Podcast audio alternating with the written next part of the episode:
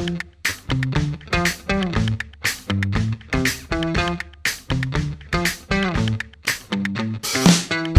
Começa agora o Lado a Lado pela Saúde, o podcast onde a saúde é protagonista. Me chamo Ana e o episódio de hoje é produzido pelo Instituto Lado a Lado pela Vida e tem o objetivo de levar informação de qualidade ao público que nos acompanha. O Instituto atua em toda a jornada do paciente e faz isso por meio de campanhas, ações e advocacy. Nos dias 4 a 7 de novembro, aconteceu o Global Forum Fronteiras da Saúde para discutir a sustentabilidade econômica do sistema da saúde pública e suplementar. Um dos convidados que esteve presente nesse evento foi Marcelo Pedroso, professor livre-docente da FEA USP e coordenador do GT, que é um grupo de trabalho de ações discutidas na primeira edição do Global Forum. Então, para contextualizar o nosso público, o Global Forum ele teve a sua primeira edição do, no ano passado, 2019, e a missão desse fórum é promover o engajamento dos atores do cenário da saúde e da economia e motivá-los a sair do plano das discussões e partir para o plano das ações no intuito de melhorar a saúde no Brasil. Então, o GT nasceu para dar continuidade a essas discussões e hoje o professor está aqui para falar um pouco mais sobre tudo isso com a gente.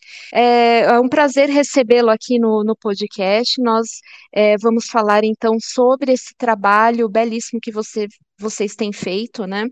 É, como diz a Marlene, é, idealizadora do Global Forum, fundadora e presidente do Instituto Lado a Lado, o, o Global Forum é uma ousadia necessária, né? Então, esse trabalho, ele é audacioso. Como que foi é, planejar esse documento? Bom, em primeiro lugar, oi Ana, oi todos que estão nos ouvindo aqui.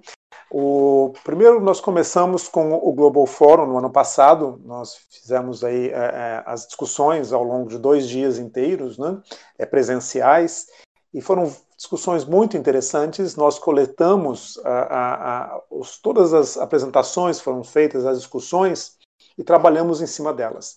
E aí surgiram dois grandes temas é, relevantes, que foram os temas da atenção primária em saúde, um tema, e o outro tema a própria inovação é, como um todo.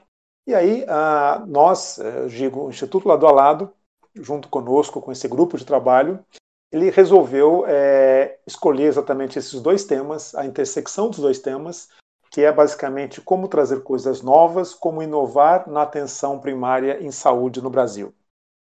Então, em cima dessa diretriz, nós né, montamos um grupo de pesquisadores, é, formadas, na realidade, pesquisadoras, além de mim, é, mais três pesquisadoras, é, professoras, enfim, atuantes no setor de saúde, e nós começamos a desenvolver exatamente, em primeiro lugar, validar quais, são quais eram, naqueles, naquele momento, os objetivos da pesquisa, e aí nós chamamos é, os membros do chamado GT. Então, os membros, além da minha participação, as pesquisadoras Heloísa Claro, ela é professora da Escola da Faculdade de Enfermagem da Unicamp, também a Marina Borali e a Priscila Cruzati. Depois montamos um comitê científico formado pela Bia, que é a Beatriz Mello, o Edson Araújo, é, que é um, enfim, um economista do World Bank, né, do Banco Central, o Gonçalo, né, o Gonzalo Vecina, professor da Faculdade de Saúde Pública da USP. No primeiro momento, o Leandro Fonseca é, participou até o final de março, e a Tamira Spoletti. E é claro que também ah, as pessoas, eh, enfim, do Instituto Lado a Lado, incluindo a Marlene. E, e basicamente uh, nós definimos algumas, algumas grandes eh, dimensões, pilares, que de forma conjunta poderiam nos levar a, a estudar exatamente a inovação na atenção primária. E esses pilares foram a parte de regulação, as políticas públicas de inovação, o financiamento, a jornada do paciente e os fluxos na assistência. E aí, basicamente, nós coletamos informações chamadas dados primários, realizamos é, oito entrevistas em profundidade com especialistas em gestão de saúde do Brasil e de fora do Brasil, então também pessoas com conhecimento de outros sistemas, ou seja, com uma perspectiva internacional. E além disso, coletamos vários dados de literatura. Então, basicamente, este foi o planejamento que nós fizemos. Eu posso falar um pouco mais sobre a execução, mas aí eu devolvo para você aqui, Ana, para você conduzir novas perguntas. é, é justamente sobre isso, professor, que eu queria conversar com o senhor. É, por que que houve essa, essa, essa ideia, né, de se fazer um documento tão importante? Foi de acordo com o cenário que o Brasil vive na questão da saúde? Foi por causa dos apontamentos realizados no primeiro Global Forum? Então, é, da onde surgiu essa, a importância de se fazer esse documento, né? E também, se o senhor é, puder nos resumir a execução desse trabalho, porque eu sei que foram um ano aí intenso de trabalhos, de discussões e pesquisas. Né? Então, o senhor pode nos, nos falar um pouquinho sobre isso? Então, é uma pergunta super interessante, porque tradicionalmente o setor de saúde é conservador, tem até um motivo para isso. Basicamente, é um setor que uhum. mexe com vidas e, portanto, você não pode inovar sem uh, olhar as potenciais uh, consequências. Então, por exemplo, você tem uma nova vacina, que está sendo discutido agora, você não pode colocar em operação Isso. uma nova, enfim, uma inovação, no caso, uma nova, um novo medicamento, uma nova vacina, sem verificar as consequências disso. Por isso que existe uma fase de pesquisa clínica. Então, naturalmente, é, por essa dinâmica de ter impacto na vida das pessoas, o setor de saúde tende a ser mais conservador, o que é bom, nessa perspectiva de é, não uhum. causar grandes riscos, mas ao mesmo tempo ele fica um pouco mais, eu diria que o menos, é, ele tem uma menor celeridade, portanto ele é mais moroso quando se fala em mudanças, em inovações. Então, naquele momento, nós estamos falando de um ano atrás. Um ano atrás, novembro, ainda nem se vislumbrava claramente a pandemia, ela começou efetivamente é, em dezembro, uh, efetivamente eu digo na China, mas em novembro nem se falava nisso. Uhum. Então, basicamente, naquele momento a questão foi: vamos verificar. Estou é, voltando aqui em novembro, quais foram as questões relevantes que estavam na pauta de discussão, tanto no evento, no Global Forum, que foi o primeiro evento, né, é, com este âmbito, uhum. como também as discussões é, no Ministério da Saúde até pelo próprio relacionamento que o Instituto tinha e ainda tem com o Ministério. Então, houve uma sinalização clara, pelo menos com os interlocutores do Ministério, no sentido de dar uma atenção especial né, à atenção eh, primária. Eu até repeti para dizer que foi um foco na atenção primária em saúde, mas um foco novo, ou seja, com um olhar diferente um olhar, é, não foi dito desta forma, mas como eu é, estudo inovação, eu acabei trazendo isso com um olhar sistêmico, que é chamada inovação é, sistêmica. É, esse não é o nome da literatura, o nome da literatura é um nome mais técnico, mas no âmbito da administração, que chama inovação de modelo de negócio, que é exatamente o conceito de uma inovação que não olha elementos isolados, mas olha o todo, e como que uma parte se conecta à outra. Então, nós trouxemos esta conceituação, chamamos de maneira mais apropriada para o setor de saúde de inovação sistêmica e começamos exatamente a estudar a inovação sistêmica é, no setor. Bom, você me perguntou naquele momento. Aí o que aconteceu? Né? Que veio a pandemia. O que a pandemia, a pandemia. a pandemia mostrou foi exatamente a necessidade de uma dinâmica maior no sistema de saúde. Uhum. Se o sistema Sim. de saúde fosse é, moroso, como ele tende a ser para responder à pandemia, ele percebeu que as consequências eram drásticas, como a própria questão que houve em alguns países, a começar pela Itália, no colapso do sistema de saúde, e a percepção que naquele momento não havia, e ainda hoje não há, pelo menos de uma forma efetiva, uma terapia é, consolidada para tratar a Covid. Né? Enfim, e uh, a grande saída foi uhum. a, a, vacina. Então, uh, o setor de saúde começou a se movimentar rapidamente para buscar ações, é, tanto de prevenção, no caso da vacina, quanto também de tratamento, e ações chamadas de intervenções não medicamentosas, ou seja, a questão do isolamento social, para rapidamente conseguir lidar com a pandemia. Então, isso trouxe uma outra dinâmica, inclusive, a percepção de o setor de saúde ele uhum. precisa mudar para se adaptar a outras realidades. Uhum. Então, o que eu digo que mudou daquele sim. momento pra, para agora foi essa percepção que a inovação ela é viável, sim, e importante é, de ser feita. É claro que, por extensão, não somente para lidar com a pandemia, mas para lidar com as questões estruturais do próprio sistema de saúde, particularmente com o nosso. E com isso em mente, é, aí voltando à pergunta da execução, nós uhum, é, preparamos uhum. é, em cima dessas dimensões, essas dimensões que foram é, trazidas, nessas cinco dimensões, é, retomando né, o financiamento, a regulação, políticas uhum. públicas de inovação, jornada do paciente e fluxos na assistência, elas vieram, elas foram derivadas de um estudo de uh, entender e analisar a cadeia de valor da saúde, entender as principais conexões.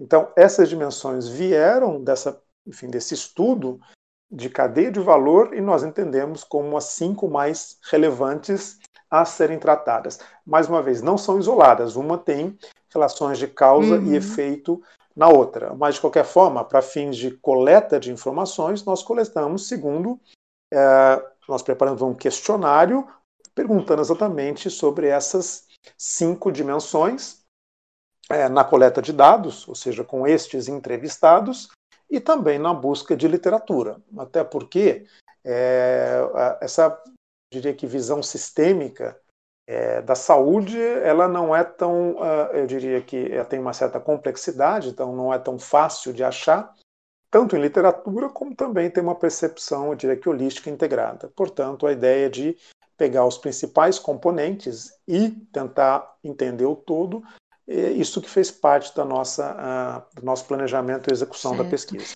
É, o senhor até já respondeu minha próxima pergunta, porque eu, eu fiquei imaginando que é, tudo começou realmente numa fase em que nem se pensava na pandemia né? E é, esse ano eu acho que ficou muito latente essa importância de se discutir a saúde, principalmente a importância que o SUS teve diante desse cenário, né? Então, é, relacionado à pandemia, quais é, os principais pontos que foram colocados nessa, nesse nesse trabalho, nesse documento? Bom, é, eu queria reforçar o que você trouxe. O, SUS foi fundamental para a pandemia. Lembrando que nós temos um sistema universal, ou seja, acesso a toda a população. Né? Ah, e quando se fala em saúde privada, o acesso é restrito à população que tem acesso, e mesmo assim restrito a, a, enfim, ao tipo de plano que a pessoa tem. Né? Então, realmente, há restrições de acesso. Então, foi o SUS que proporcionou a toda a população esse acesso universal, particularmente numa situação tão crítica quanto foi a pandemia, e com exemplos de como lidar é, de maneira efetiva com a pandemia. Eu posso falar mais sobre o estado de São Paulo, até porque é onde eu, enfim, resido e acabei pesquisando um pouco mais sobre como o estado lidou com a pandemia, mas basicamente a lógica de ter é, operações centralizadas de uh, entender a, demanda, entender a capacidade. Estou falando sobre o centro de contingência é, Covid-19 aqui de São Paulo, e depois fazer alocações é, de acordo com a gravidade dos casos. Então, casos, por exemplo, na Grande São Paulo, casos mais graves, alocação para o a, Hospital das Clínicas. Casos é, menos graves e mais de enfermaria, alocação para os hospitais de campanha, que foram também erguidos né, e colocados em operação é, rapidamente como você tomar as medidas é, não medicamentosas ou não farmacológicas, como o isolamento social, por exemplo, de acordo com a capacidade do sistema é, de atendimento, né, sistema de saúde, responder à demanda. Portanto, quando perceberam que não havia capacidade, é, o sistema poderia entrar em colapso, o que foi feito foi restringir né, a, ou segurar um pouco, né, atenuar a propagação do vírus, que foram as, enfim, as medidas aí de, de enfim, higiene, né, mãos, álcool em gel, é, máscaras e o próprio isolamento é, social. Mas é, quando veio essa dinâmica, a, a própria entrevista, né, as entrevistas começaram a trazer elementos de exemplos dessas cinco dimensões que foram trazidas no âmbito atual, porque as entrevistas ocorreram durante a pandemia. Então, isso acabou acontecendo durante a pandemia, no sentido principalmente dos dados primários, das entrevistas, né? E uh, não diria que não artigos científicos, porque o artigo científico ele demora um certo tempo para ficar disponível, mas principalmente por entender como que, uh, em artigos não científicos, né, enfim, dados públicos, como que, enfim, as, as diferentes esferas, né, ou seja, o nível federal, o Ministério da Saúde, as, as esferas estaduais, nos né, diferentes estados e os municípios estavam interagindo né, para tentar uh, resolver, ou no mínimo atenuar, uma importante crise sanitária que não havia okay. há muito tempo. E esse documento, professor, é, será entregue para o Ministério da Saúde, né? É, o que, que se espera que aconteça após essa entrega? Quais os caminhos que é, se espera que esse documento tenha para que soluções sejam feitas? Então, eu vou trazer a lógica da inovação, tá certo? E, mais uma vez, inovação na saúde. Não se espera Isso. que esse documento. É o que tem discutido muito, né? No Global Forum a gente tem discutido muito inovação em saúde, né? Não, perfeitamente. O que se espera é um movimento no sentido de inovar, de trazer coisas novas, mas eu tenho dito, até escrito, um movimento de inovação com equilíbrio. Você não pode trazer uma inovação uhum. e desequilibrar um sistema. Né? Então, qual que é a lógica? É, um sistema é algo complexo, e é um sistema que ele está em execução. É como se eu tivesse um, um grande, um navio, por exemplo. Né? Eu não posso dizer, eu paro o navio aqui, deixo afundar e crio um outro em paralelo. Eu tenho que, na realidade, modificar com o navio andando. Então não é tão simples eu Sim. fazer uma inovação em sistemas complexos e um sistema complexo que mexe com a vida, como é o sistema de saúde. Então a lógica é, Sim. é, nós temos que estudar, né? em primeiro lugar, então, o que, que foi feito aqui efetivamente? Foi colocar no estudo ele não tem soluções definitivas, até porque a solução ela nasce de dentro. É, de dentro que eu digo é de dentro do sistema. Né? Então nós aqui, um grupo, é claro que de pessoas que estudam o sistema, mas a lógica é colocar esse documento para o Ministério da Saúde e aí a solução inovadora surgir de dentro do Ministério. No sentido de uhum. o documento ele quer incitar debates, enfim, trazer alguns direcionamentos, de forma que o Ministério, ou da forma que o Ministério entender, consiga aprofundar o estudo, validar o estudo, e, se for o caso, implantar, uhum. em geral, no primeiro momento, no formato de protótipos, pilotos localizados, entender o risco e depois colocar em operação de uma forma maior. É muito similar ao que nós fazemos numa vacina. Você não vacina todo mundo. Você vai, pega um pequeno grupo, vê se a vacina é segura. Bom, sendo seguro, eu avanço para a fase 2, pesquisa clínica, depois fase 3, um uhum. grupo maior. Bom, agora que eu tenho as condições que validaram o estudo, agora sim, né, tem aprovação pelas agências regulatórias, Anvisa, por exemplo, agora eu posso vacinar toda a população. Essa é a lógica da inovação. Como eu vou trazer algo novo, eu tenho que fazer passo a passo. Então, voltando à questão nossa, o estudo é como se fosse uma, um embrião para a fase 1 de uma pesquisa clínica. Significa, olha, tem aqui algumas, por exemplo, vacinas potenciais para serem estudadas e aplicadas em humanos. O que nós temos com o estudo, um paralelo uhum. é, nós temos alguns direcionamentos para serem estudados e eventualmente implantados após este estudo em uma escala limitada para ver as consequências, né, inclusive os benefícios, e aí sim, a posteriori, uma implantação com uma magnitude maior. Então, essa é a lógica da inovação em qualquer sistema e, mais importante ainda, em sistemas complexos que mexem com vida, como é o setor de saúde. Perfeito. E, professor, para finalizar a nossa conversa, é, eu acho que o Global Forum ele veio num momento muito preciso, né, de discussão da saúde. Então, é, qual que é a importância de eventos como esse para o cenário é, global e também para o cenário da sustentabilidade da saúde pública e suplementar? Então, essa é uma questão fundamental quando se fala em sustentabilidade, porque a sustentabilidade tem várias dimensões. É, uma das principais é a econômica, a financeira.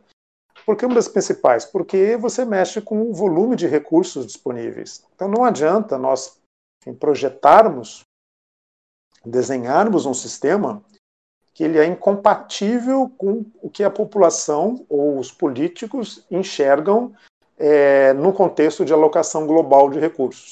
Então, quando se fala em alocação global de recursos, eu estou uhum. falando percentual do PIB, principalmente, que são, é um grande número. Uhum. Então, eu pergunto, poxa vida, por que não? No Brasil, nós temos aí da ordem de 9,5% do PIB, ele é alocado para a saúde.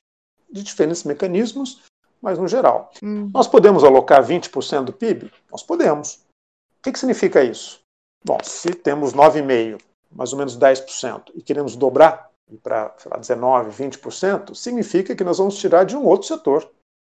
educação, segurança pública, infraestrutura certo. e assim por diante. Então, isso é uma decisão de políticas é, públicas é, globais. Então, não é uma decisão que mexe uhum. só com o setor de saúde.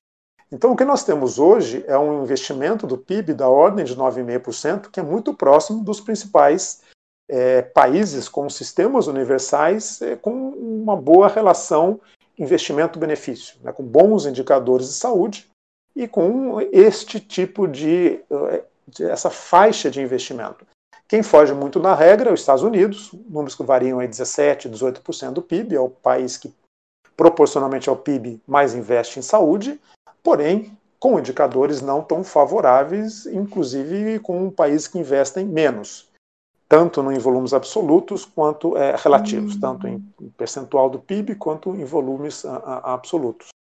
O que significa que, olhando grandes números, é, talvez Estados Unidos não seja o melhor exemplo, até porque uhum. o sistema deles não é universal. Né? Muito embora tenha um certo componente, né, uhum. né, principalmente com o Obamacare, mas ele não foi desenhado como um sistema universal como foram outros sistemas, Canadá, por exemplo, Reino Unido, Espanha e uma boa parte dos países europeus, por exemplo. Então, é um momento de se repensar, porque é, nós temos uma faixa de investimento do PIB que corresponde a esses países. Eu diria que é muito difícil pensar, em primeiro lugar, em diminuir, não faz o mínimo sentido, e em aumentar, não é tão simples fazer isso. Mais uhum. uma vez, isso pode prejudicar outros, enfim, é, benefícios sociais e é, seria até questionável numa perspectiva de tirar de um e colocar no outro. O que eu vejo mais importante é assumindo este número de 10%, como fazer da melhor forma possível, na forma mais efetiva, na forma mais racional. Então, essa é a primeira discussão. Quer dizer, é, este nível de investimento é isso que nós queremos ou não? É, mais uma vez, reduzir seria altamente temeroso, aumentar, a não ser que nós queiramos tirar de outros setores, tá certo? Isso é uma fatia de um bolo que é, que é dividido, uhum. que é o uhum. PIB, né? Agora, a questão é como é que nós queremos é, alocar esses recursos. E aí eu deixo uma mensagem muito clara. Nós temos, na realidade, são dois sistemas, é, muito embora com o nome do sistema público chamado Sistema Único de Saúde, o SUS, ele não é único, ele coabita uhum. com uma, um sistema suplementar, que na realidade ele não é um suplemento, mas na realidade é um outro sistema. Uma baixa integração entre eles. Isso acaba causando é, é, várias ineficiências e várias inequidades. Então, uma das questões que uhum. pergunta ao Ministério né, e aos políticos, até porque isso passa por Ministério da Saúde também, é claro que Congresso, né, é no sentido de aprovações é, é, de mudanças nesse sistema, se eventualmente é, se quer repensar o sistema como um todo ou pensar de forma isolada. E aí é o uhum. Ministério que vai é, responder para nós. Né? É, mas, de qualquer forma, quando você fala Exato. em grandes números, eu diria que inovações de maior enfim, impacto tendem a olhar o sistema como um todo, e uma forma de olhar o sistema como um todo é olhar, mais uma vez, tanto público como privado, como se fosse um único sistema, sendo que eles não são ah, efetivamente, eles não são executados dessa forma, portanto, são dois sistemas com uh, vários pontos que poderiam ser sinérgicos e não são uh, atualmente. Certo. Professor, o assunto ele é complexo, né? Não é tão simples falar de saúde quanto parece, né? Há vários pontos a ser discutidos, né? É, professor, eu agradeço muito é, é, por conversar com a gente. Você, junto com o Instituto Lado a Lado pela Vida, fizeram um excelente trabalho e foi um prazer é, recebê-lo aqui no nosso podcast. Eu que agradeço, Ana, a atenção de vocês e principalmente aí todo uh, o envolvimento, enfim, o apoio do Instituto Lado a Lado, que vem é, fazendo um trabalho muito, é, enfim, muito bacana, muito efetivo no sentido de melhorar nosso sistema e promover a sustentabilidade é, deste nosso sistema que nós, enfim, precisamos tanto. Né? E quando eu digo sistema, mais uma vez, é tanto o sistema público quanto o privado. Né? Que só um dia ele vire um sistema único de saúde. Não conseguiu assistir ao evento ou assistiu, mas deseja rever? Acesse o site globalforumsaude.com.br e fica aqui o nosso convite para que siga o Instituto Lado a Lado nas redes sociais Basta procurar por Instituto Lado a Lado no Instagram, no Facebook e no Twitter. E acessem também o nosso portal ladoaladopelavida.org.br. Muito obrigada e espero você no nosso próximo Lado a Lado pela Saúde.